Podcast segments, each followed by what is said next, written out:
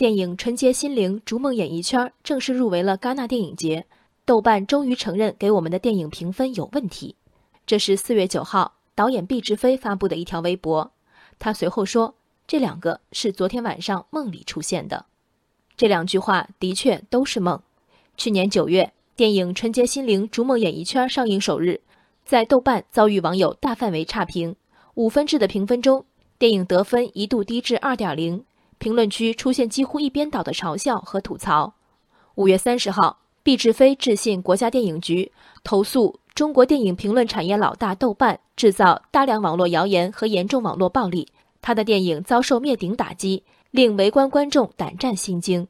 昨天，豆瓣电影官方微博晒出起诉状，以名誉权纠纷为由起诉毕志飞及其公司，要求被告立即删除相关微博和侵权文章。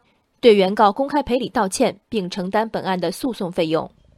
网友爱骂人，毕志飞导演可能直到最近才发现这不算什么新鲜事儿。今天一开始提到的微博下方，如果按评论时间排列，同样是网友展现语文功力的大舞台。比如的确有问题，本来应该是负分的，居然给了两分。又比如梦是白天做的吗？不知毕导有没有后悔没把微博一块儿给告了？说好话的评论都是真实民意，难听的话全是有组织、有预谋发出的。这样的指控，于豆瓣需要技术上的证据，于用户要问问一个个以手机号、邮箱注册账号代表自己骂人的网友答不答应。纯洁心灵逐梦演艺圈是个什么样的电影？主题是十七名表演系学生决心闯入演艺圈并有所作为的故事。不到一百分钟的电影，容纳十一条线索。毕志飞的设计是像《清明上河图》那样展现一个群体的生活。导演认为，呕心沥血、历尽艰辛、无限诚意的一部十二年磨一剑的电影，无论如何也不会是国产的最差电影。没有看过这部电影的我，对此只能指出两个逻辑上的重大瑕疵：第一，无论豆瓣、电影局，甚至质检机构，都不曾也不太可能以史上最差电影为任何一部电影盖章。网友骂你史上最差，他们还在同时骂其他二十部电影呢。第二，苦练十二年拍出的一定是好电影吗？苦学十二年的几亿人，别说北大清华，没考上大学的也不是一个两个啊。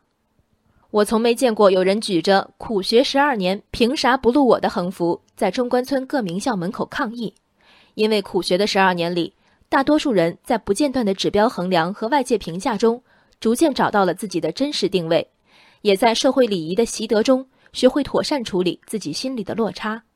我无法想象过去十二年毕导生活在如何纯净友好的真空环境里，才让他以《清明上河图》自比作品，以自己的付出为获得成功的充分条件，并对残酷的网络环境莫名惊诧。当他说周围观众胆战心惊时，心惊的大概并不是观众。骂人不对。人身攻击不对，这些互联网累积已久的弊病，被导演拿着放大镜观察感受。我为什么反对毕导的言论？绝不仅因为他身为一名电影界公众人士，明显低于社会平均水平的互联网经验和对舆论的容忍能力，而是因为他将电影社交网站对用户不良言辞的过滤约束不力，有意无意混淆为平台对特定影视作品的攻击。豆瓣没有及时删除攻击言论。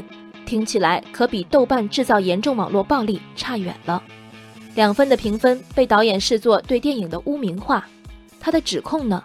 难道不是另一种污名？人生海海，见微知著。我是静文，往期静观音频，请下载中国广播 APP 或搜索微信公众号为我含情。